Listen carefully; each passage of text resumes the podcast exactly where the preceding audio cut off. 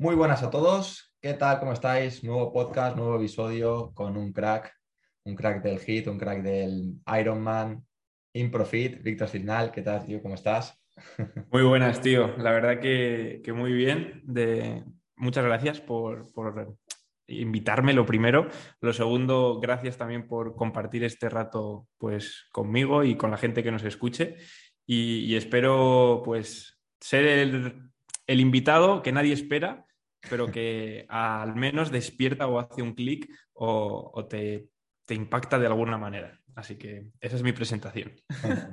Seguro. Eres un tío que no deja indiferente a nadie, muy activo en redes sociales, eh, llegas muy bien con tu mensaje, tanto de, de, motivación, en el tema de entrenamientos. Los que te hemos seguido durante estos meses, cómo has ido preparando una prueba tan dura como es el medio Ironman.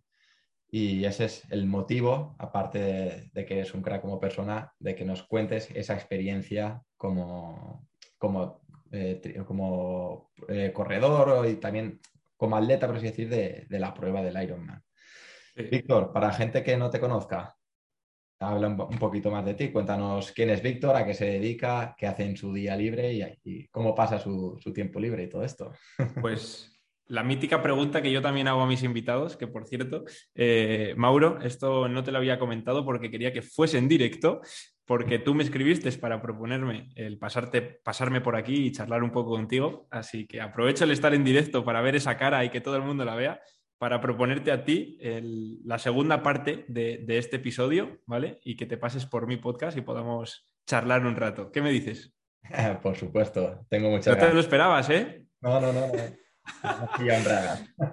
Qué bueno. Nada, pues al final, por ir un poco al grano y no, no excedernos en, mm. presentaciones y poder entrar en materia, eh, al final soy un tío apasionado del movimiento, mm, no del deporte en, sí, sino del movimiento, porque al final he practicado un montón de deportes, eh, todos o cada uno de ellos me ha aportado algo y, y, todos tenían en común una cosa que es en que en todos estás moviéndote y estás en, relación con un entorno y en base a eso, pues eh, a raíz de una lesión de, menisco de cruzado, bueno, de la rodilla, que, casi parte por dos, de una rehabilitación, descubrí el, el, mundo del triatlón. Solo podía nadar, luego podía nadar y hacer un poco de bici y me eché unas amistades que hacían triatlón en, ese transcurso y dije, pues yo también me voy a hacer uno, ¿no? Y, así fue como entré en el mundillo del deporte de resistencia o el, deporte como es el triatlón y a raíz de ahí me enamoró, empecé a, progresar y a intentar mejorar hasta este verano, que como bien has comentado hice mi primer medio Ironman ahí en Madrid, en Buitrago, y la verdad que acabé súper contento acabé la prueba, que era el objetivo, simplemente acabarla. Y, nada, tío, pues la verdad que hice cosas chulas que, ahora vamos a hablar de ellas y, voy a explicar un poquillo, pero así a modo presentación es que prefiero que la gente que quiera pues me siga y me conozca, que al final es muy fácil conocerme, porque intento ser lo más transparente posible y en una o dos semanas que me sigas ya sabes de qué pico geo. Mm, exacto. También tienes canal de YouTube, como ya has comentado también el podcast, en Instagram estás muy activo. O sea que todas las personas que, le queráis seguir a Víctor, Improfit, como bien dice el, lema detrás de, su cabeza, le podéis... Ese es un trozo de pladur que me pintó un vecino que, pinta así a mano y tal. Y mi padre estaba poniendo el techo de la cochera, bueno, de la cochera no, de las escaleras de mi casa.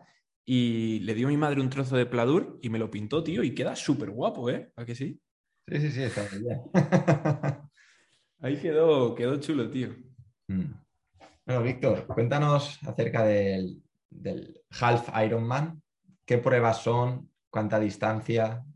¿Qué es realmente esa prueba? Para que la gente se ponga en contexto, porque seguro que a más de uno le coges fuera de juego. Bien, el medio Ironman o el half, como, como a mí me gusta también llamarle, eh, consiste en un deporte de tres modalidades, que es el triatlón, donde se nada en primera, en primera posición, se va en bici como segunda y por último se corre.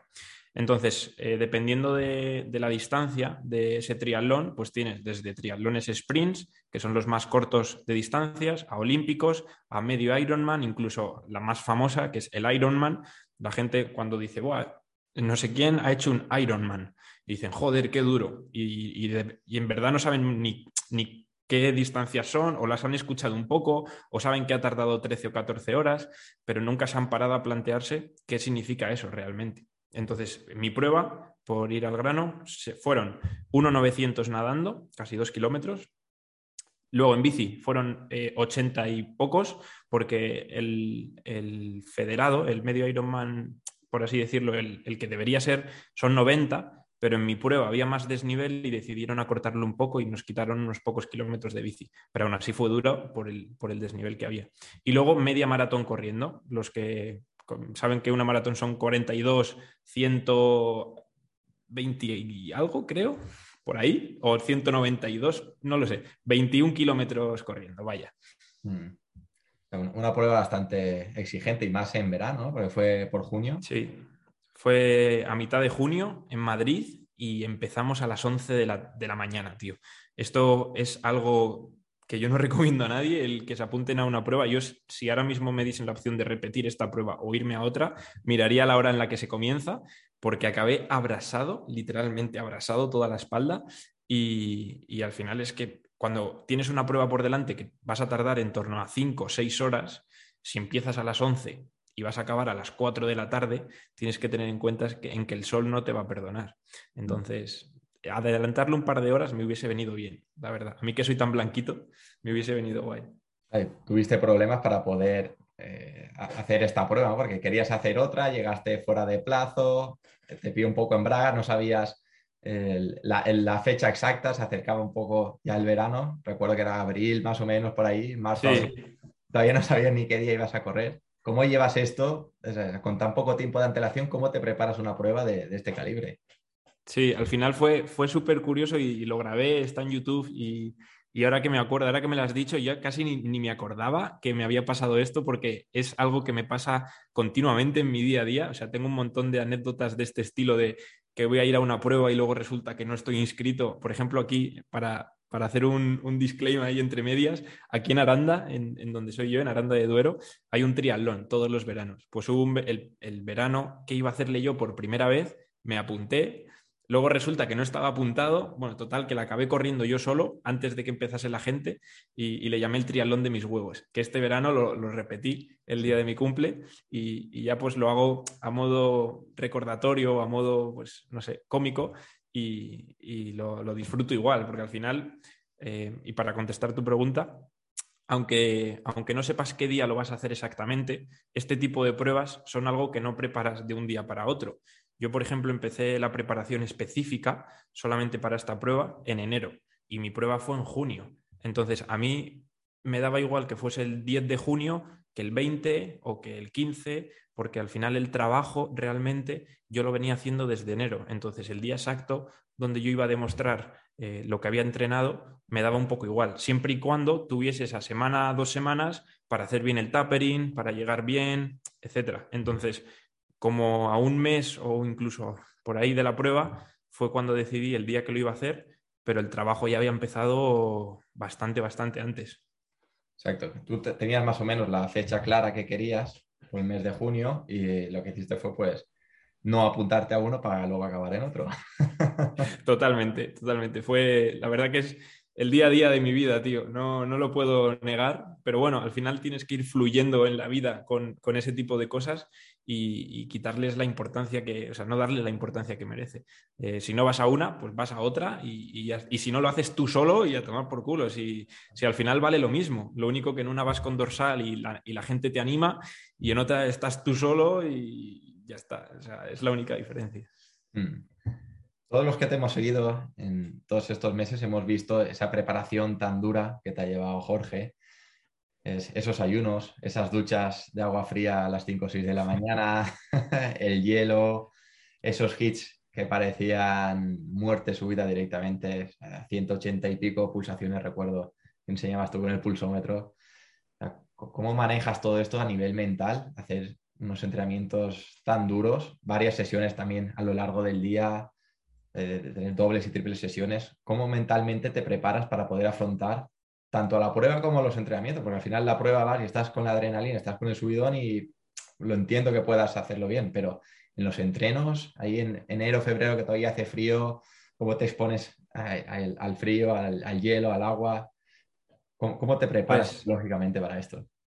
Antes, antes de nada, decirte que, yo cuando hablé con Jorge, porque al final esta preparación la llevé yo a cabo y, desde ese punto de vista vamos a hablar, pero todo el porqué de lo que hice eh, está guiado por la mano de un grandísimo profesional, que es Jorge Rey, que, fue el que me llevó toda la preparación a nivel físico, a nivel psicológico, a nivel de, exponerme a todos esos em, eh, estresores, por así decirlo, que me hicieron, pues lo primero, mejor atleta y, yo considero que tras esos meses eh, soy mejor profesional. Y es por eso por el que, el que confié en que Jorge me, llevase esta preparación y me preparase, porque aparte de querer llegar a, esa línea de meta y cruzarla, que era el principal objetivo y el cual conseguimos, lo segundo es que yo quería llevar una preparación completamente distinta de lo que es, entre comillas, lo normal y que quería aprender una forma distinta de, de preparar este tipo de pruebas y sabía que Jorge era la persona indicada porque por su experiencia, su conocimiento y su forma de trabajar eh, íbamos a ir por un camino que yo desconocía. Entonces, eh, cuando hablé con él, porque era la persona que me había tratado eh, de manera haciendo fisioterapia en mi rodilla y, confié en él, me dijo que, pues que adelante y que aparte de guiarme me iba a ir enseñando y, y la verdad que le estoy súper agradecido porque tomamos una dirección que yo me imaginaba, pero que no sabía qué me iba a mandar.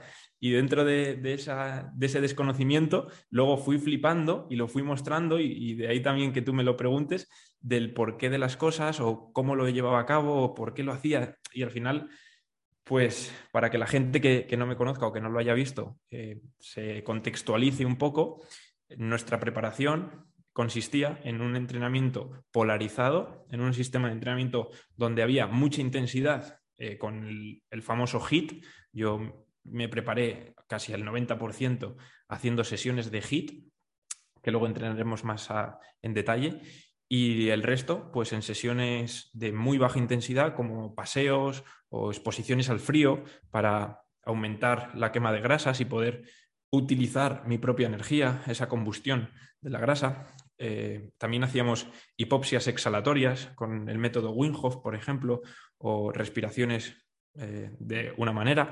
Luego, eh, incluso cuando se fue acercando el, día de la prueba, hacíamos entrenamientos en largos en ayunas, que yo ya venía preparado anteriormente, que esto también quiero, contarlo para que la gente no piense que coges a una persona, la dices, vas a hacer 24 horas de ayuno y en la hora 24 te vas una hora y media de bici sin beber y, dices, estás loco, le vas a matar. Pero yo venía de una preparación anterior. Entonces, hicimos un montón de cosas que yo no sabía que íbamos a hacer y, que la verdad dieron el resultado más óptimo que he tenido en mi vida. O sea, llegué en un punto físico, en un punto psicológico y en un punto, sobre todo también fisiológico interno, que, yo no me creía capaz, tío. Y fue brutal, brutal. Sí, también a, nivel estético se te veía bodybuilder de, categoría. Totalmente, tío. Estaba, o sea, físicamente estaba más fuerte que nunca y más rajado que nunca. Y a ver, sí que es verdad que venía de llevar una alimentación no lo más óptima posible y, fue justo un poco antes de empezar esta preparación cuando empecé a cambiarlo. Antes metía trabajos eh, interválicos de alta intensidad, eh, metía hits, pero no, no tantos. Y yo creo que a nivel interno eh, tenía una limitación porque no estaba comiendo bien, no tenía un sistema metabólico eh, óptimo, sino que simplemente yo tenía buena constitución y estaba siempre delgado, pero había un techo que, yo no conseguía romper.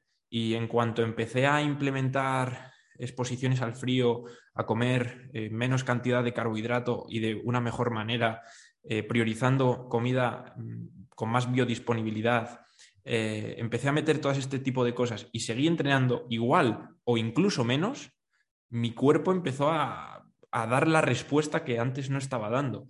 Entonces mm. yo ahí dije, wow, esto que estoy haciendo mm, debe de funcionar o debe de, disparar algo en mi cuerpo que antes no, no estaba funcionando o no estaba, ¿sabes? Y, y, al final yo creo que fue la mezcla un poco de todo, no te sabría decir si algo en concreto, pero fue, yo aluciné, tío, flipaba en colores, la verdad. Tengo que reconocerte que gracias a, verte a ti haciendo hits, me animé yo también y a día de hoy hago dos, tres días a la semana, acabo, el entreno de fuerza, yo no corro ni nado, o sea, eso me lo dejé ya en, la carrera. Ahí terminó mi, época como eh, atleta de resistencia. hago fuerza, pero sí que me gusta dos, tres veces por semana meter hits. ya, él me ha llamado hit porque no es un hit, ahora quiero que cuentes tú bien qué es el hit, pero esa, vivir esa experiencia de poder estar a 180 pulsaciones, también de, forma gradual, quiero que quede esto bien claro, que una persona de calle que lleva 15 años sin hacer deporte, si te pones a hacer un hit, puede que te pase lo que no queremos que pase. Eres en el sitio. Entonces, todo esto siempre de, forma gradual. para ir un poquito por partes, vamos a, empezar a hablar por la exposición a temperaturas altas y bajas, porque al, ser la prueba a mediodía, supongo que también harías exposición al calor, creo recordar, que te ibas sin agua también. ¿Vale? ¿Cómo empiezas a, interiorizarlo tú todo esto y cómo empiezas a, ponerlo en práctica? Empecemos por la exposición al frío y luego al calor por, orden cronológico, más que nada. ¿Cómo estás con esa exposición al frío? ¿Qué hacías? ¿A qué hora? ¿Y qué, notabas tú en tu cuerpo? Vale, pues eh, yo antes de, empezar a hacer esto, vamos, antes de, trabajar con Jorge, nunca había hecho ni duchas frías, ni se me había pasado por la cabeza el pasar frío por, por gusto. Sí que, pues, le, vi, le, veía a él, por ejemplo, veía a otras personas que se metían al mar en diciembre, en enero, en, noviembre, le veía a Jorge que rompía el hielo de su piscina y se metía a bañarse, y yo decía, este tío, o sea, vale, o sea, deberá tener beneficios el agua fría, pero yo no pensaba que si tú quieres hacer un triatlón o una prueba de larga distancia o de media, simplemente que si quieres alcanzar tu mejor punto físico en cuanto a la resistencia, el frío te iba a ayudar de, tal manera que, podría ser una de las patas de, tu entrenamiento, una de, esas patas. Entonces, claro, las primeras veces que me decía Jorge, eh, un minuto de agua fría, un minuto normal, un minuto... Y yo, eh, eso en el plan de entrenamiento. Y yo le dije, esto es entrenar, o sea, ¿cómo cojones? Y claro, una vez que te pones a hacerlo, que esa es otra, a mí me costaba Dios y ayuda. De hecho, las primeras duchas de agua fría no me las llegué a dar y yo se lo, se lo he confesado, él lo sabe que se me daba fatal, o sea, de hecho tenía que bañarme en agua fría porque no era capaz de poner la ducha, meterme debajo y aguantar. Yo me salía. Metía la cabeza debajo y me salía. Metía un brazo y me salía. O sea, no aguantaba. Era imposible. Y por eso luego ya me empezó a meter otro tipo de exposición, que fue en febrero, salir a pasear por Madrid con 3, 4 grados a las 10 de la mañana o a las 9 en manga corta. Y claro, yo iba yo iba pues con, en manga corta, en Madrid, la gente iba con abrigos, tapados, así, con, los gorros, eh, las bragas, las mascarillas, así, y yo iba con mis cascos para escuchar un podcast y no pensar en el que me estaba congelando, porque literalmente te estabas congelando, a dar un paseo y a intentar no pensarlo. Y, y, eso, pues la verdad que lo fui controlando y lo fui disfrutando incluso porque no me suponía el hecho de meterme en agua fría, sino que era aguantar una hora dando un paseo en manga corta. ¿Y el porqué de todo esto? Pues al final, eh, si lo llevas al día de la prueba, eh, pongamos seis horas de, prueba, cuando tú llevas media hora nadando, 20 minutos, cuando sales del agua, da igual cuándo, te has quedado sin depósitos de glucógeno. Esto es así. O sea, seis horas, tu, tu, glucógeno muscular o tus reservas de glucógeno no van a aguantar seis horas. Entonces, eh, cuando ese tanque de gasolina se vacía, tu cuerpo dice, mm, ¿dónde hay más gasolina? Que esta se me ha acabado. Y encuentra la gasolina procedente de la quema de grasas, ¿vale? Entonces, si tú le enseñas a tu cuerpo a optimizar esta combustión de las grasas para obtener energía, cuando se acabe el primer depósito y tu cuerpo quiera utilizar el segundo, va a ser mucho más eficiente, vas a tener unos caminos o unas rutas ya marcadas y más rápidas y, en definitiva, pues vas a ser eh, más óptimo eh, con todo ello. Entonces, esta exposición al frío lo que genera en tu cuerpo es exactamente esto, que tu cuerpo queme grasa para entrar en calor. Es como, como una chimenea, tú quemas madera y eso se calienta pues al final, eh, cuando tú sales a caminar en febrero en manga corta con 3 grados, tu cuerpo quema grasa para calentarte y mantenerte vivo. Entonces, era esta la razón principal.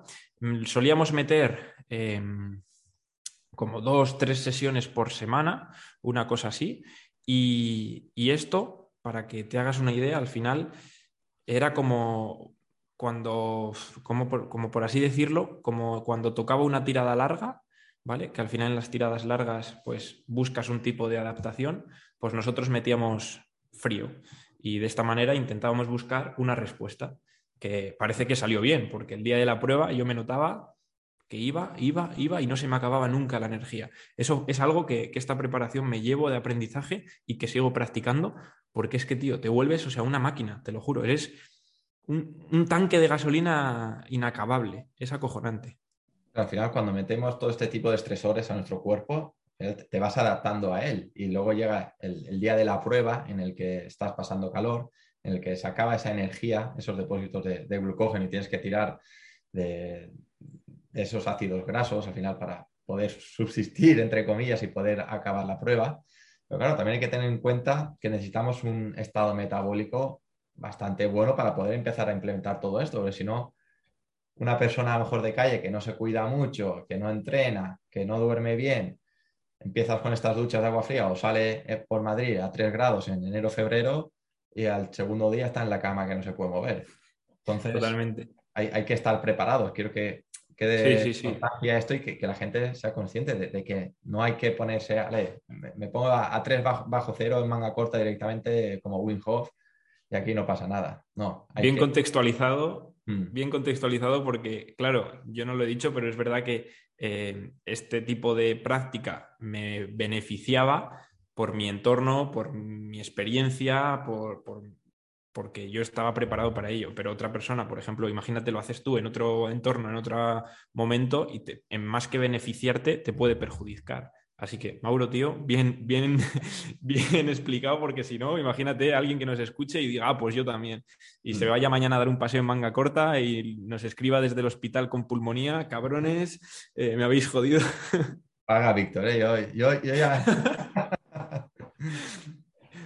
Víctor, del tema alimentación y descanso, porque lo que estamos hablando ahora, necesitamos ese buen estado metabólico para poder aguantar estos estresores tan fuertes, ¿vale? Luego iremos ya a la parte del HIT, que es lo más, más chulo y lo más chungo. Me quiero dejar lo bueno para el final, o lo mejor, porque esto también es bueno. el tema de la alimentación y el descanso, ¿cómo, cómo lo llevabas tú? Porque me acuerdo que me te levantabas 5 de la mañana, 5 menos algo, yo lo digo, macho, yo será preciso. esto, esto no venía para nada en el plan ni, nada por el estilo. Por aquella época, pues eh, di con el libro El Club de las 5 de la mañana de Robin Sharma y, y esto ya fue una ida de olla mía que como muchos días tenía que entrenar dos veces, ¿vale? Si siempre solíamos mezclar o bien un entrenamiento metabólico eh, ya sea tipo hit en bici o hit de carrera o battle rope, entrenamiento metabólico, y luego un entrenamiento de fuerza o un entrenamiento de baja intensidad. Es decir, por ejemplo, eh, al igual que el frío, metíamos muchos paseos. ¿Vale? Yo llegaba a salir a pasear pues como un culturista cuando está en definición, que dice que eso es cardio, ¿sabes? Pues para mí también había esa parte de entrenamiento porque yo salía por las mañanas en ayunas y, salía pues una hora, una hora y media, dos horas, dependiendo del día, la semana, etcétera, pues eh, metía unos paseos u otros. Entonces, eh, como siempre, casi siempre solía meter dos entrenos al día, ¿vale? Por norma general, cinco días a la semana, seis, metía esos. Entonces, eh, yo di con este libro, empecé a, leerlo, empecé a madrugar, empecé a obsesionarme un poco con, con la productividad y me di cuenta que si me levantaba pronto, aprovechaba la mañana, entrenaba seguía aprovechando la mañana porque todavía quedaba mucha mañana, comía, descansaba un poco, aprovechaba la tarde, entrenaba y seguía aprovechando un poco la tarde porque todavía quedaba mucha tarde. Para mí el día era, el día era súper, súper largo. A las nueve de la noche yo cerraba todo y me iba a dormir porque si no a las cinco no te levantas. Si te duermes a las doce, a las cinco es muy jodido. Y, lógicamente, tú lo has dicho, el descanso es muy, muy, muy importante y más cuando más carga o más intensidad o más volumen le vas metiendo al cuerpo.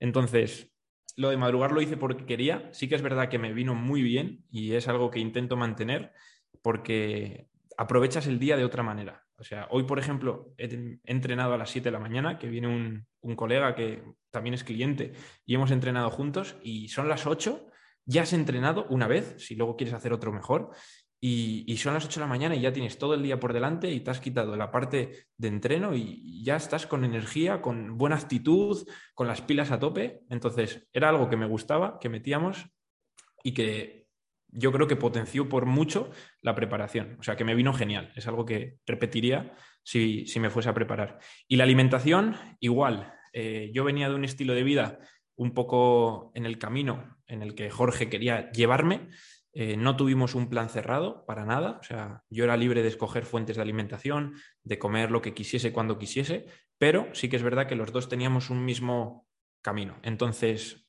por resumirlo un poco, ayunaba por las mañanas, siempre, nunca desayunaba nada, un café solo, sin azúcar, sin leche, café solo. Em, solía hacer meditación por la mañana, respiraciones, las que me tocasen, que esto también fue parte de la preparación, aunque ya más al final, las, hipoxias exhalatorias. Y, luego, pues eso, aprovechaba la mañana, metía el primer entreno y cuando llegaba del primer entreno, dependiendo la hora, ahí rompía el ayuno. cuando rompía el ayuno, siempre priorizaba tanto proteína como grasa, aunque algún día, si el entreno de la mañana ya me había notado fatigado o si era jueves, viernes, sábado, que ya llegas con fatiga de, la semana, porque el día de descanso casi siempre era el domingo, pues sí que es verdad que metía un poco más de carbohidrato o metía algo de carbohidrato, tipo patata, boniato, que eran mis dos fuentes de carbohidrato que más usaba. Y luego el entreno de por la tarde y ya por la noche ahí sí que solía meter algo más de carbohidrato los días que habían sido fuertes o los días que al día siguiente tenía algo de, de intensidad. Si al día siguiente era descanso, pues igual esa noche cenaba algo de queso con pollo, con carne o pescado, salmón, mm, aguacate, este tipo de alimentos. Y, ya está, o sea, al final hacía dos comidas al día. Si algún día lo necesitaba, me, tomaba un batido de proteínas, que sí que solía ser algo normal en la merienda, después del entreno. Y, ya está, o sea, no me compliqué nada la vida. Hacía dos, tres comidas y, y intentaba pues mantener un estilo de vida que, me, uno, me permitiese entrenar lo que me tenía que entrenar. Tampoco quiero decir a la gente que coma dos veces al día o que haciendo dos comidas malas vas a poder. Yo hacía dos comidas muy buenas, o sea, me ponía hasta el culo, no te voy a, no te voy a engañar. Y, y luego, pues, el descanso me iba a dormir muy pronto y por eso me permitía madrugar. Pero siempre, todos los días, dormía ocho horas, si no más. Ocho horas y media, por ahí. Ocho horas y media es lo que solía meter de, descanso. Claro, esto hay, que tenerlo en cuenta, lo que acabas de decir, lo de las dos comidas. Si a una persona que no entrene ya le costaría reducir el número de comidas diarias a dos, como para hacerlo entrenando, y más en tu contexto de, por ejemplo, alguien que haga resistencia o que corra, que haga bici, es, complicado vivir con, con, dos comidas en el día si no sabes manejar bien. En mi caso yo también lo hago así, entreno en mi última hora del ayuno, porque así me viene bien. Voy a la clínica, trabajo hasta mediodía y de ahí me voy a entrenar, voy a casa, como y vuelvo a la clínica.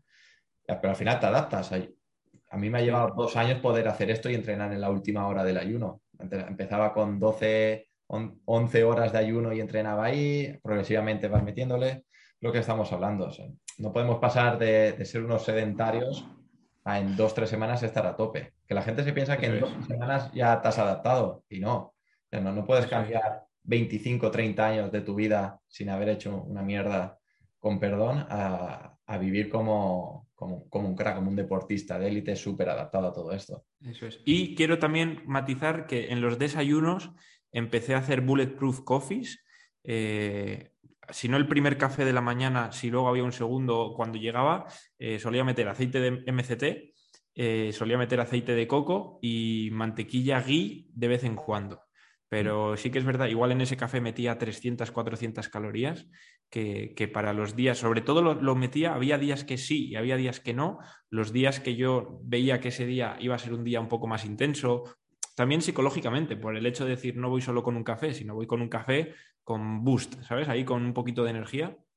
Y, la cafeína es, eh, fue parte también principal de la preparación porque había días que pues por la propia fatiga, a nivel, a nivel, a nivel también psicológico, el HIT te vacía mucho y te deja con, a nivel también sistema nervioso central, te deja fundido los plomos. Entonces la cafeína, a modo, hablando ahora de nutrición, fue algo que mm, gestionarla bien, saber cuándo tomarla, cuándo descansar, para que tampoco sea algo continuado, me ayudó bastante y, sobre todo fue un, pues una herramienta que cuando la necesitaba eh, me vino muy, muy bien. Mm, exacto. Y respecto a la suplementación, supongo que a lo mejor algo de proteína, que yo no la, yo no la considero suplemento, la proteína en polvo, a lo mejor algo de creatina, magnesio. Creatina, eso es, sí. Al final, muy simple, tío. Tomaba omega 3 eh, una o dos veces al día en invierno, los últimos meses ya no, pero en invierno solía tomar vitamina D con K2, que además fue una que me mandó Jorge y me dijo esta y pues tomé esa. Em, ¿Y qué más, tío? Bueno, la creatina y la proteína, que al final yo creo que es a día de hoy como el que antes se tomaba un colacao, o sea, ojalá lleguemos el día en el que la gente se tome un batido de proteínas y no pase absolutamente nada, porque hace unos años era, wow, ¿tomas proteínas? ¿Dónde las compras? ¿Sabes? Y a día de hoy, por suerte, la venden en el Carrefour y, no pasa nada. Y, magnesio, magnesio bisglicinato y el sleep. El sleep de Big por las noches, eh, la verdad que cuando lo descubrí me vino fetén, tío. Dormía genial, la verdad. ¿Por qué tomabas el magnesio y, el sleep? Para, pues contar un poquito más acerca de estos suplementos, que a lo mejor la gente es lo que menos controla.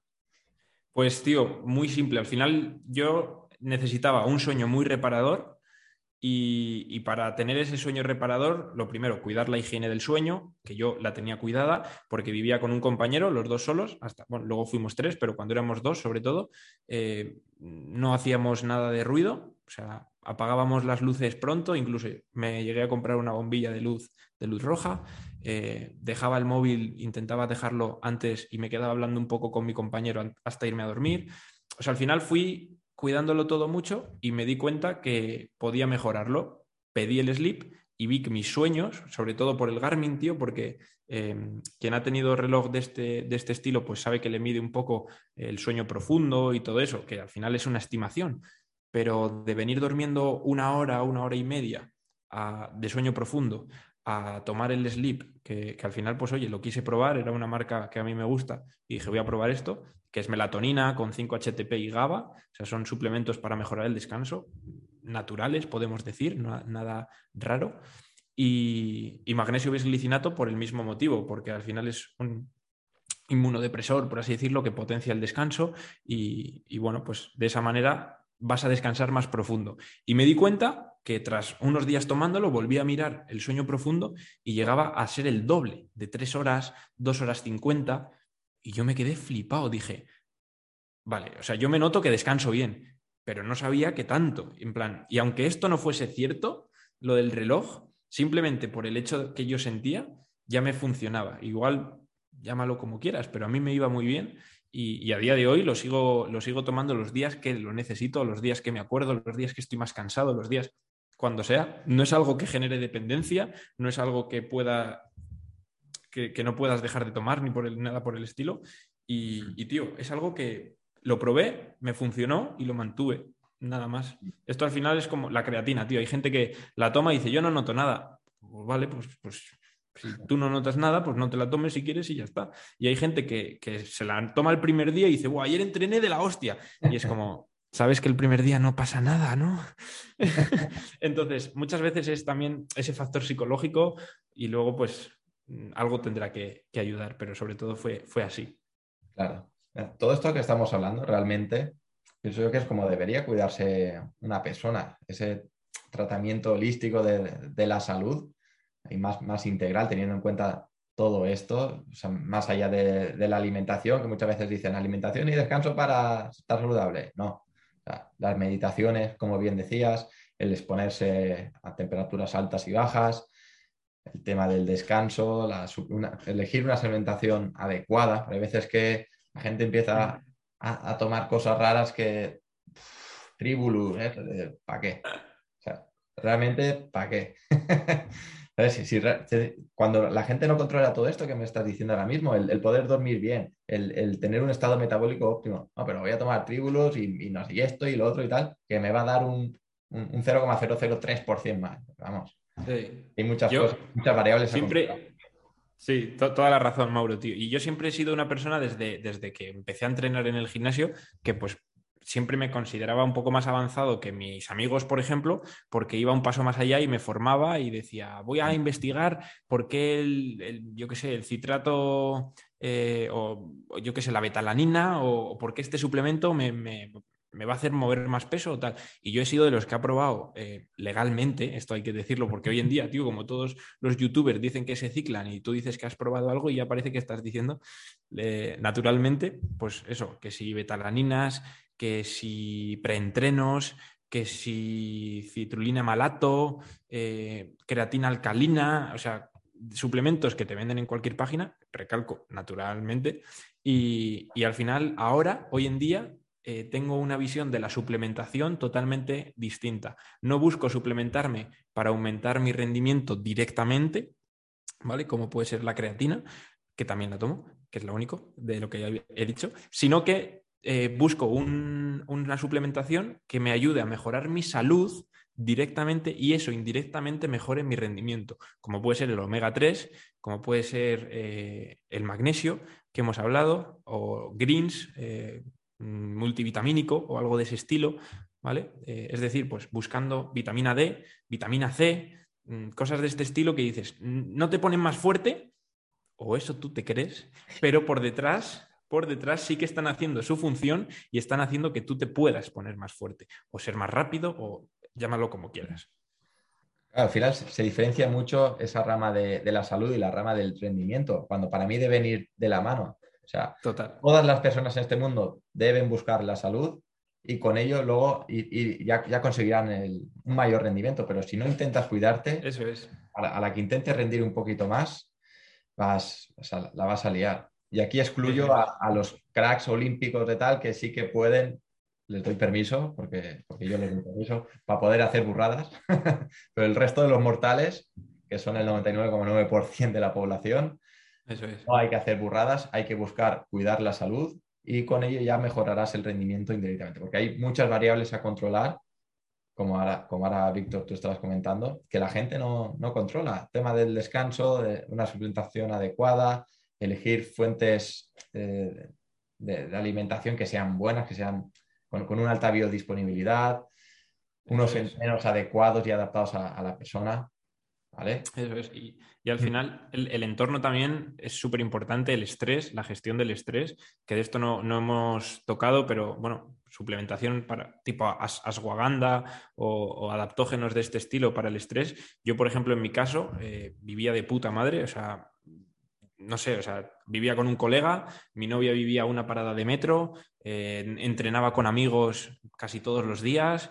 Eh, trabajaba de lo que me gustaba y, vivía con ello, o sea, no tenía nada de estrés y creo que eso también potenció mucho el, rendimiento, que, a veces hay personas con las que trabajo y me preguntan, ¿qué suplementación para ponerme más fuerte, para mejorar, para dormir mejor? Y al final yo muchas veces analizo y pienso, hasta que no te quites el estrés que tienes, ya sea laboral, eh, social, etcétera, y empieces a tener una relación sana contigo mismo y con la gente que te rodea, por mucho que tomes, por mucho que hagas, vas a seguir en el pozo, tío. O sea, es que al final me di cuenta que, eso era una pieza clave y, yo al final sin quererlo la tenía súper dominada. Y, ahora me doy cuenta y digo, wow, qué afortunado era, ¿sabes? Porque lo tenía todo y, no lo sabía. Hmm a ti se te ve un, tío alegre, también lo que muestras en redes sociales, que no te veo para nada sobreactuado, que muestras tu día tal cual es, rodeado de personas, que pides ayuda para, pintar tu cueva y te van siete, que dices si alguien quiere ir a entrenar a las 7 de la mañana y siempre aparece alguien, no sé si luego les pagas por detrás para que vayan, pero... no, y casi le cobro, ¿eh? pero no, no soy así tampoco, no, no. Qué bueno. al final es, lo que te digo, tío. Sí, yo creo que gran parte de, llamémosle éxito, ¿vale? Por, por ponerle una palabra, gran parte de mi éxito en cuanto a nivel deportivo, que ya ves, mi éxito es cruzar una línea de meta, no ganar a nadie, ¿sabes? Es cruzarla simplemente. Eso para mí ya es un éxito. Pues gran parte de ese éxito fue gracias a confiar en gente que yo creía que, me podía ayudar, como Jorge, y lo hizo, gracias a rodearme de gente que me aportaba felicidad en mi día a día y que me apoyaba. Mi compañero de piso me ayudaba, me grababa cuando, cuando quería hacer vídeos, mi, pareja al final lo mismo, y, al final ese entorno es el que te impulsa. Si tu entorno va en contra de ti, no digo que no lo puedas cumplir, porque no te van a, poner una soga en el cuello y te van a decir no lo hagas. Pero sí que es verdad que te va a costar mucho y que te va a llevar un estrés que no te va a beneficiar. Hmm, claro.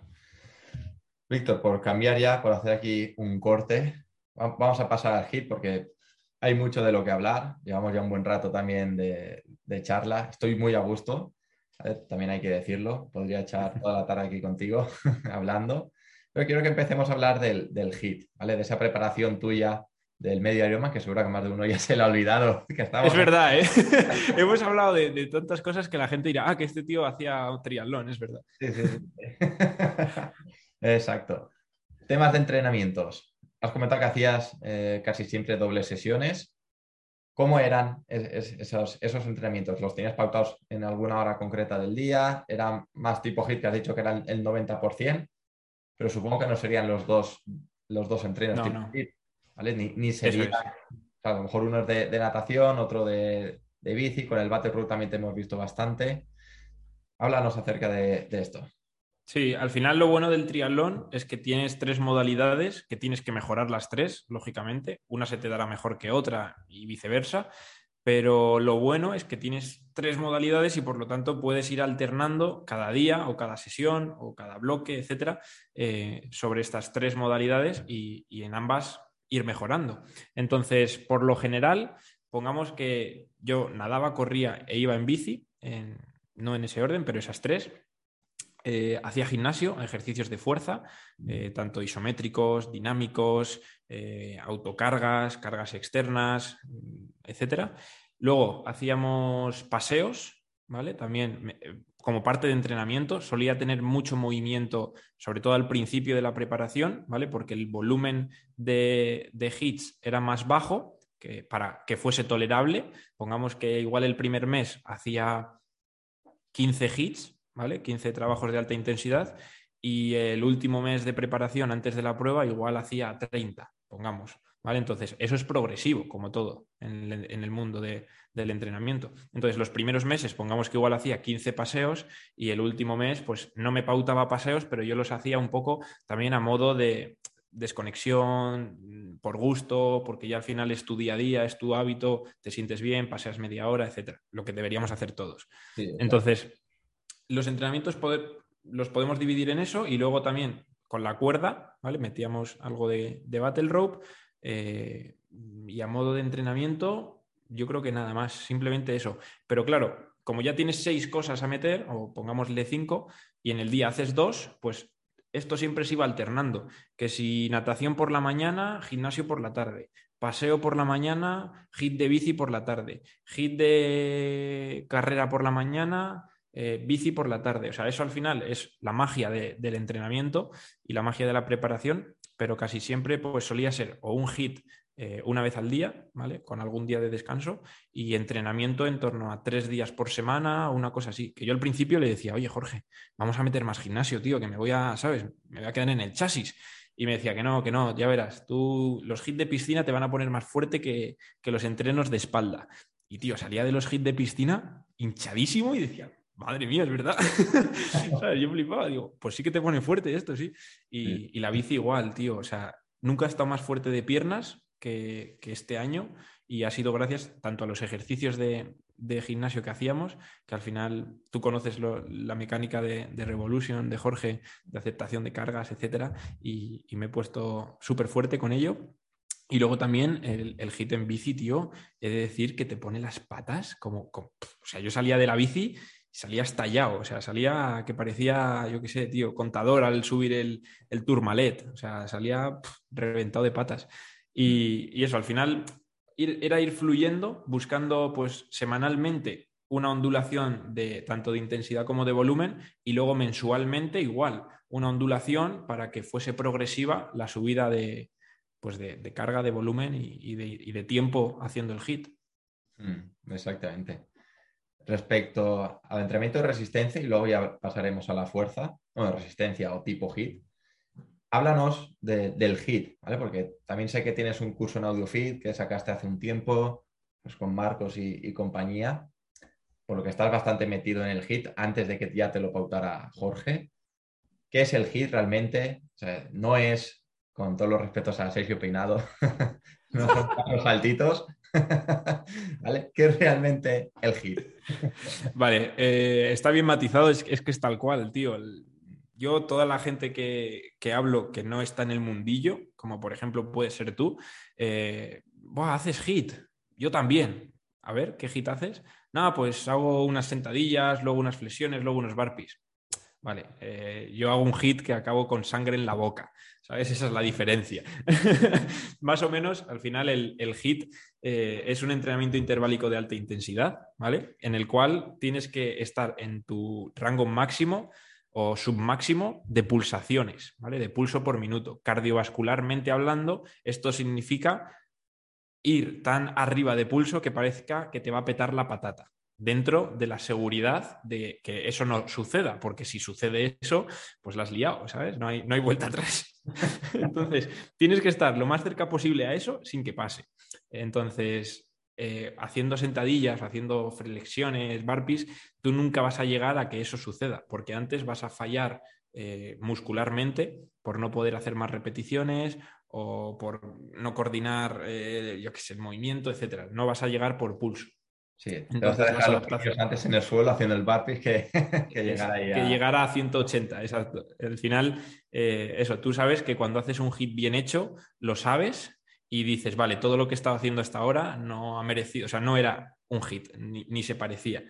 Entonces, eso, contextualizando ya eso y también dándole ese toque de humor, que tampoco quiero que la gente se piense que el hit es que tienes que morir, ni mucho menos, porque si no, nadie lo repetiría, es así. Al final, yo, tío, dentro del hit encuentro un factor psicológico súper, súper fuerte y que me ha enseñado a no limitarme, tío, porque cuando tú vas, contextualicemos, imagínate un hit en carrera, ¿vale? Donde tú tienes que ir haciendo sprints.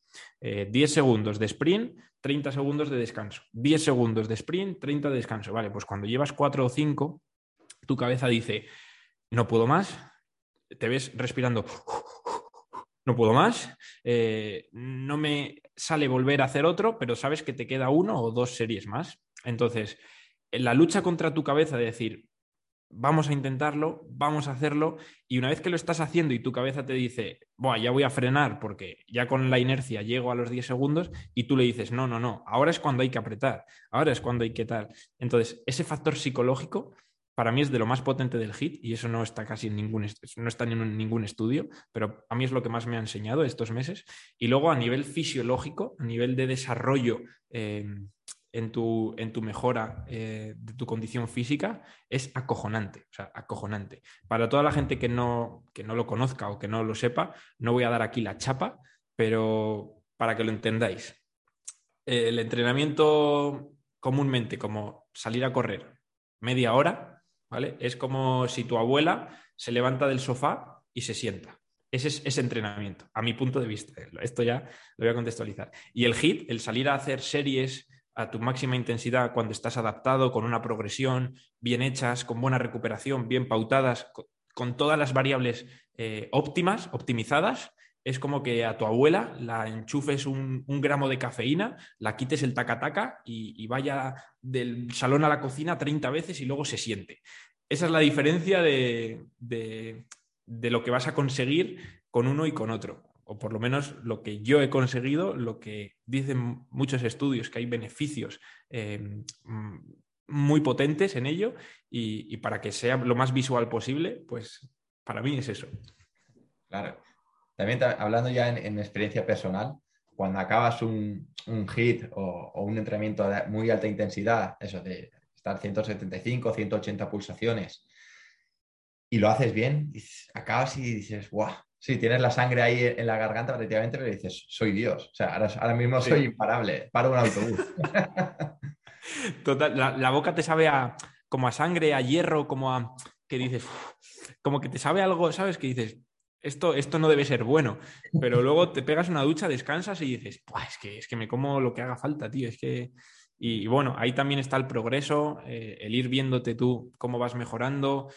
porque al final salir a correr 20 minutos sin reloj, todo el mundo lo puede hacer y, un día tras otro, tras otro, tras otro, vas, vas, a notar una mejora, mayor o menor, pero la vas a notar. Pero haciendo series con una planificación, con unas pautas bien hechas, es que vas a flipar porque la progresión que vas a ver en ti mismo va a ser que el primer día mm, eres un Magikarp nivel 5, ¿sabes? Y el mes 5 eres un Gyarados nivel 100, tío. Es que es acojonante. No lo sé. Sí, sí, sí. Pokémon, ¿eh? Para, la gente que ahora esté desubicada.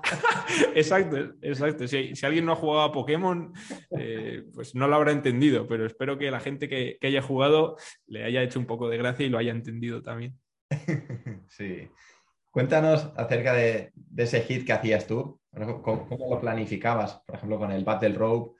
Si nos puedes contar algún ejemplo de, algún entreno que hacías, qué te pedía Jorge exactamente. creo que recordar que en, piscina hacías series mejor de, de 100 metros, descansabas un poquito y series de 100 ahí a tope. ¿Qué hacías realmente? Si quieres contarlo un poco eh, por encima en cada disciplina y poner uno o dos ejemplos de entrenos para que la gente también vea algo práctico a, todo esto del HIT. Al final hice series de, diferentes metros, lógicamente con una progresión y, yendo pues mm, como marca esa progresión, pero acabé, por ejemplo, en piscina, eso de los 100 metros que has dicho, que ahora lo he recordado, yo nunca había nadado más de 3 kilómetros en piscina y hubo un día que hice 2 por 20 por 100, es decir, 40 series de 100 parando tras 2.000 metros, hice 2.000 metros a series de 100, descansé un minuto y medio, dos minutos y otras 20 series de 100. Y ese día hice 4.000 metros de piscina, que para la gente que vaya a nadar y entienda un poquillo va a decir, hostias, 40 series de 100, qué paliza, ¿no? Y todas yendo fuerte, o sea, no solamente a hacerlas y parar, sino fuerte, descansaba 15 segundos, volvía a salir, 15, descansaba. Entonces, eh, eso fue como terminé y lógicamente empecé nadando mil metros por sesión. El primer día no sé si tenía mil, mil metros en la primera sesión, o sea, de cómo empiezas a cómo acabas, por eso digo lo de la evolución, que, ahí está y, ahí se comprobó. Y por ejemplo, en, bici igual, empecé haciendo hits de corta duración, de 15, 20 segundos, con descansos más largos, y acabé haciendo bloques de 5 minutos fuerte, y, según me bajaba de la bici, me iba a correr. De hecho, el último mes ya lo hice, o las últimas semanas ya lo hice aquí en, mi casa, en, en Aranda, en Madrid, y de hecho en esta habitación es donde tenía la bici y aquí tenía una mesa y ponía eh, el ordenador para en los cinco minutos ir viendo algo que me motivase porque se hacen realmente duros y agónicos. Y yo estaba cinco minutos ahí acoplado con un calefactor pegándome al pecho, que me acuerdo que me lo ponía y, y, me daba calor porque al final la prueba era en junio, iba a pasar mucho calor y ya estábamos entrenando la deshidratación. Yo no bebía en ese entreno, me ponía el calefactor, hacía cinco minutos a tope, me bajaba, me ponía las zapatillas de correr, me salía de casa y me hacía un kilómetro aquí a la manzana y volvía. Y así varias veces. Entonces, al final, por decirte un entreno en concreto, pues te he dicho esos dos, pero para llegar hasta ese punto yo empecé saliendo a correr 10 segundos, descansaba, 10 segundos, descansaba. Y, y poco a poco se va progresando, poco a poco vas buscando la transferencia. Al principio quieres simplemente mejorar, luego quieres mejorar las transiciones, también hacía bici carrera, o por la mañana bici por la tarde carrera, o hacíamos diferentes protocolos para, ir mejorándolo y buscando pues, que el día de la prueba me bajase de la bici y correr fuese lo más normal del mundo. Que a muchos triatletas les pasa, y si vas a ver una, una prueba de triatlón, vas a ver quién es bueno y quién no, porque cuando se bajan de la bici, uno se baja, la deja y, sale corriendo, y otro se baja, casi se cae, intenta correr y no puede, van como, como así como con las piernas así abiertas porque, porque no lo han entrenado y, al final pues son dos movimientos contrarios, diferentes, con cadenas musculares distintas y hay que entrenarlo también. Entonces esto también con el HIT también se entrenaba y bueno, en definitiva, hay que buscarle un sentido a la programación y una progresión. Y en base a eso, ir, ir mejorando. Exactamente. Es muy interesante todo esto que nos estás contando porque conozco a mucha gente que, corre, que le gusta hacer pruebas a nivel más amateur. Yo conozco a algún deportista de élite y todos los entrenamientos que, veo que hacen son de, larga duración. O sea, de, salir a correr una hora, hora y media, eh, dos horas, o hacer incluso varios entrenos de, una hora y pico, la gente que hace triatlón, si es que te tiras dos horas y media en la piscina, tío.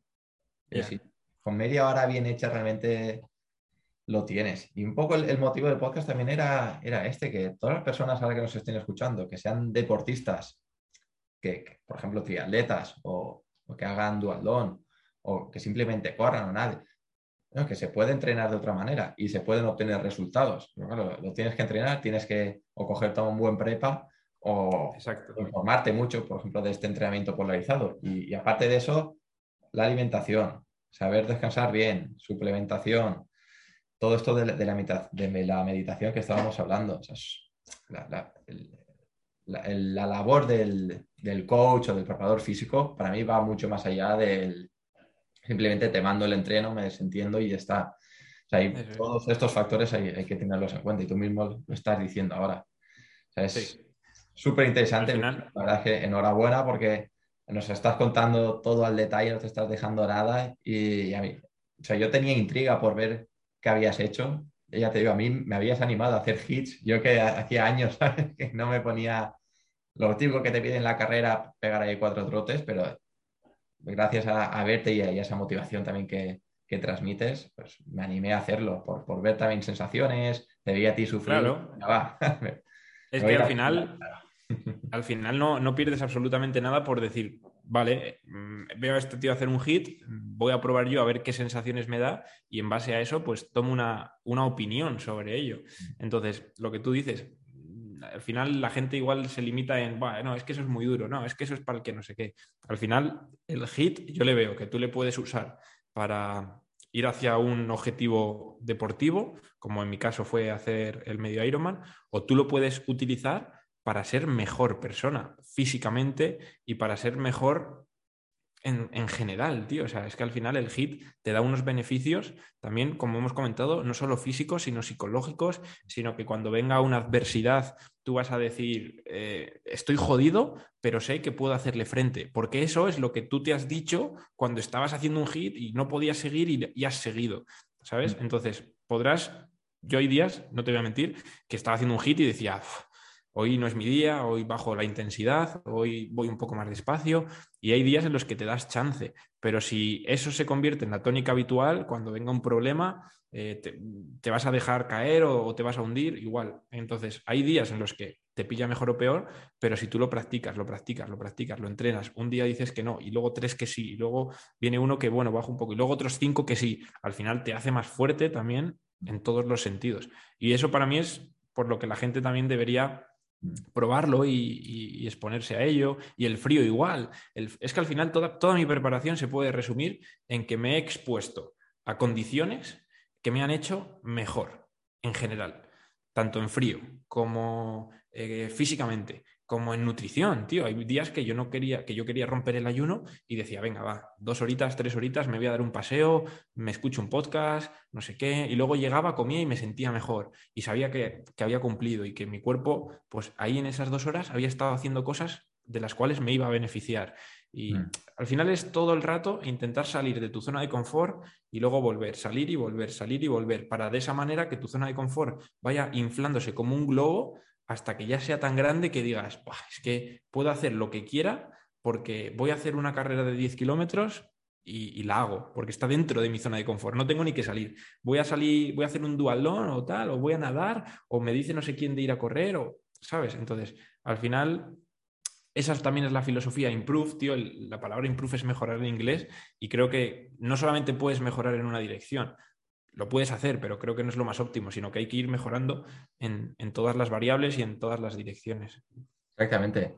También es que es lo que acabas de comentar. Para mí la mejora de la salud, más allá de a nivel eh, bioquímico o fisiológico, como hemos comentado un poquito, viene por, esa capacidad de adaptarse a, los estresores que le estamos dando gracias al entrenamiento. Si a ti te está costando en un press banca con 120 kilos levantar la cuarta o la quinta repetición y te estás dejando todo por hacerlo, Luego si coges un constipado, digo, si es que esto no es nada, si me cuesta más levantar la barra con 120 kilos o, hacer el hit a 180 pulsaciones, la última serie ya con la sangre que te sale por ahí. O sea, ¿qué es. el constipado en comparación a eso? O el COVID. Totalmente. Al final el entreno, el entreno te, prepara para, para, cualquier cosa, tío. Y, y como haces tu día a día las cosas más pequeñas, al final es lo que luego vas a hacer cuando te venga un, problema grande o, una adversidad de verdad. Mm. Entonces, bueno, eh, la gente que haya llegado hasta aquí, yo le animo a que salgan de su zona de confort, que prueben a dar un paseo en manga corta, si se atreven, si quieren pues ver qué se siente cerca de su casa, que se lleven una chaqueta atada a la cintura por si pasa mucho frío, que pues que hagan un hit dentro de la seguridad eh, que, pues, que su condición física les permite. Es decir, si nunca han corrido y, tienen cierto sobrepeso, pues igual salir a correr nada más escuchar este podcast no es lo más óptimo. Igual hay una máquina en tu gimnasio como una bici estática que igual te permite hacerlo mejor, o una saul, o ir a nadar si, estás yendo a nadar, etcétera. Al final es ponerte o preguntar a Mauro y decir, oye, Mauro, me ha flipado el podcast, ¿cómo puedo empezar a hacer esto? ¿O qué me recomiendas? O a mí, lógicamente, yo también voy a poder contestar. Entonces, que la gente que tenga esa curiosidad, como yo tuve en mi día para preparar un half y escribí a Jorge y lo conseguí, pues que, también se les despierte y digan, Buah, es que hay cosas, hay maneras distintas de hacer las mismas cosas. Al mm. final, nunca en la vida solo hay un camino, siempre hay un montón que, llevan hacia el mismo destino. Eso de todos los caminos llevan a Roma, pues en el entrenamiento es un poco parecido. Hay muchos caminos que todos llevan hacia el mismo lado y, y, pueden, pues cada uno escoger el suyo, el que más les motive, el que más les guste o en el que más confíen. Yo he confiado en este y no significa que sea el mejor. Para mí ha sido algo que me ha funcionado y que yo comparto y que yo no obligo a nadie. Yo tengo clientes que hacen hits y tengo clientes que no hacen hit. Cada uno decide si le gusta, si no le gusta, si se beneficia de ello, si no, pero siempre y cuando confíes en, la persona y confíes en su método o en lo que esa persona hace, yo creo que es una buena herramienta que, todos podríamos usar. Claro. Hay un libro muy bueno que es el de Antifrágil, de Nassim Nicolás Taleb, no sé si te lo has leído. Viene a hablar un poco eh, de todo esto. Sí, mm. Sí, parecido. O sea, no lo he leído como tal, he escuchado el resumen. Eh, es un libro muy tocho, me consta, y quiero meterle mano, pero, pero bueno, conozco el, contenido, pero no, no, he leído página por página. Mm. A, Nassim Taleb he leído varios, he leído Jugarse la piel y Existe la suerte, y, y es un autor al que hay que irle poco a poco, porque madre mía. Sí, sí, sí. Yo me leí el de antifrágil en verano y estoy ahora con el. Jugarse la piel. No, el, el del cisne negro. Cisne negro, eso te iba a decir. Sí, esos son los cuatro. sí. Y a ver, me gusta mucho, pero. Hay que irle. minutos al día, o 20.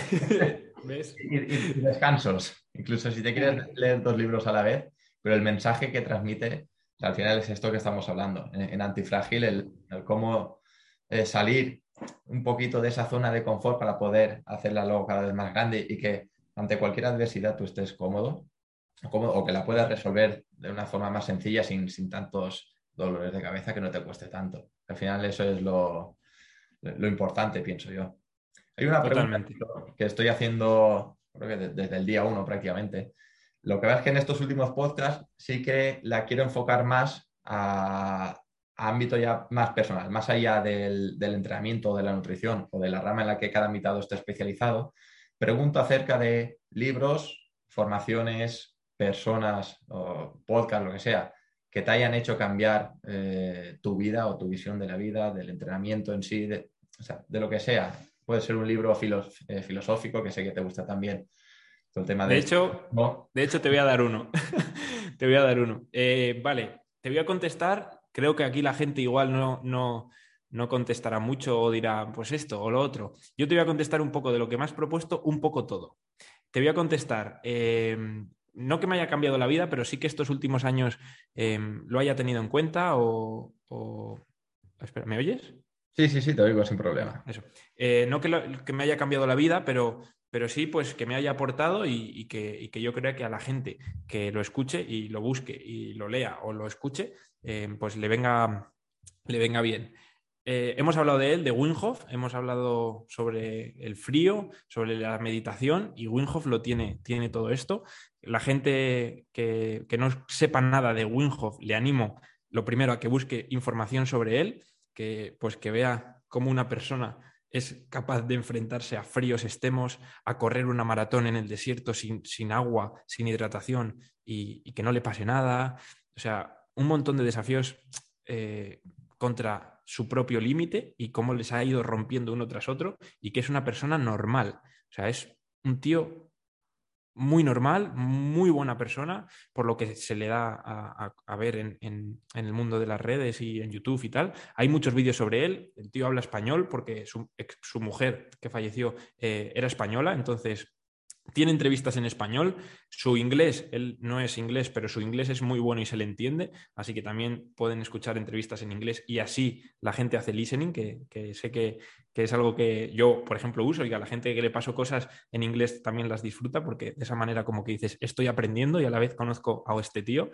Y bueno, en definitiva, Winhoff es una persona a conocer, eh, su método, su respiración, a practicar con 11 minutos al día puedes ponerla en, práctica. El frío, el por qué es ponerte al frío e intentarlo, ahí lo dejo. Creo que yo desde que lo he descubierto, pues es algo que uso en mi día a día, en mi forma de actuar.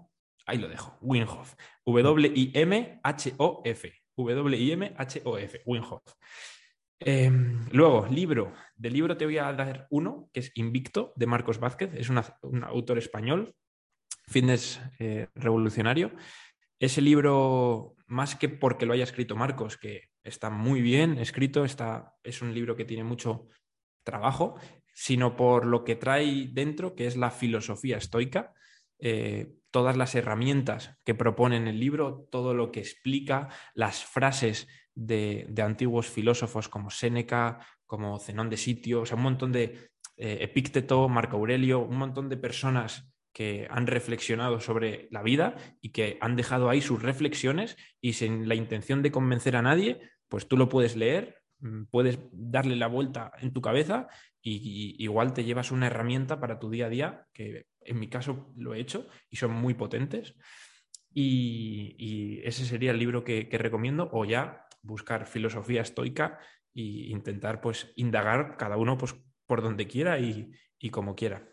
Mm. Y luego, a modo de, formación o a modo de, no sé, de nuestro mundillo, eh, lógicamente voy a recomendar a Jorge, que aparte de ser mi entrenador, mi fisio, mi colega, es de los profesionales con los que me he topado que más me han volado la cabeza, o sea, de los que más me han aportado. No sé, es, no lo puedo describir, es, es un tío del cual cada vez que aprendo algo nuevo digo, wow. Entonces, tanto a él como a Revolution, eh, a, su, a, su, equipo, Revolution Athletics, Athletics y, sobre todo el curso Sistemas Energéticos de Jorge. Ese es el curso que hace en cuarentena, que a mí mm, fue donde desencadenó todo del por qué ahora estoy aquí eh, hablando sobre esto fue yo creo que, ese curso. Entonces, si un curso me ha cambiado la vida o algo me ha cambiado estos últimos años, fue ese curso, el hecho de descubrir el HIT realmente, entenderlo, ponerlo en práctica con la metodología de, Jorge y desde entonces ampliar, desarrollar, practicar, seguir, seguir, seguir hasta el día que cruce la meta y, lo llevé a, la práctica o lo llevé al, al, papel, del papel a la práctica por 100% y conseguí conseguir, o sea, conseguí un objetivo, conseguí, conseguí, he dicho, ¿eh? conseguí un objetivo eh, que tengo una medallita en casa que, lo demuestra, que lo hice simplemente haciendo hit y, confiando en ese tipo de, metodología. Mm. Me, me, he tirado a la piscina, ¿eh? Ahí tiene la gente, tío, o sea, si le ha molado la entrevista, han llegado, bueno, entrevista, la charla, porque esto no ha sido entrevista casi nada, ha sido charla, eh, si le ha molado todo lo que hemos dicho y, toda nuestra visión, ahí tienen tres cosas, tres cosas muy, muy tochas.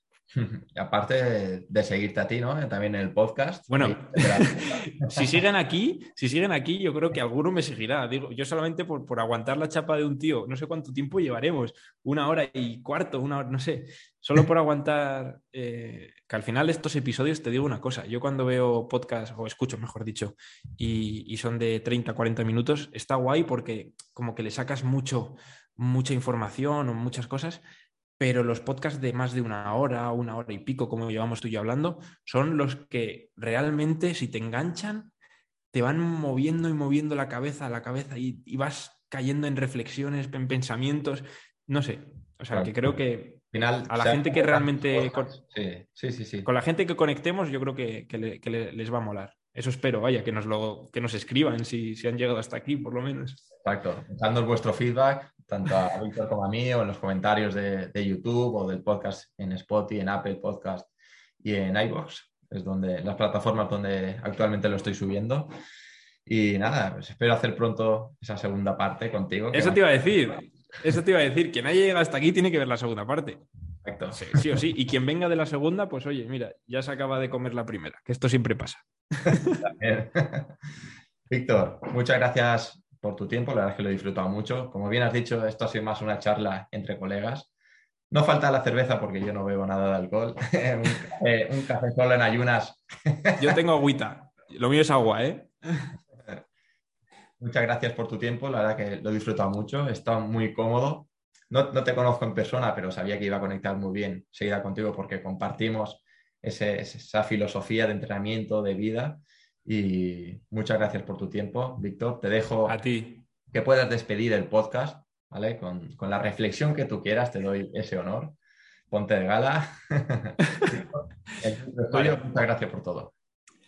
Pues a modo de despedir este podcast, la gente que, nos esté escuchando le diría que lo primero, sepan cómo de grande es su zona de confort, en base a todo lo que han escuchado, en base a pues qué estresores diarios tiene, no el estrés del trabajo ni el estrés de la familia, sino qué tipo de estresores se está poniendo que le vayan a favorecer, ese estrés bueno, como es el entrenamiento, como es comer bien, como es eh, exponerte a, frío o a calor, o respirar, hacer respiraciones, hacer meditaciones, leer, aprender, todas esas cosas que nos cuesta empezar, pero sabes que son buenas, y en base a conocer tu zona de confort, explotarla. Y explotarla significa que la amplíes cuanto más mejor en diferentes eh, ángulos, que empieces por uno, que luego vayas a otro, que vayas conociendo qué es lo que te hace mejor ser humano y que en base a eso vayas saliendo de esa zona de confort para poder ir haciéndola más grande. Ese sería el resumen de, este podcast y ese sería el resumen que quiero que, te lleves si has llegado hasta aquí.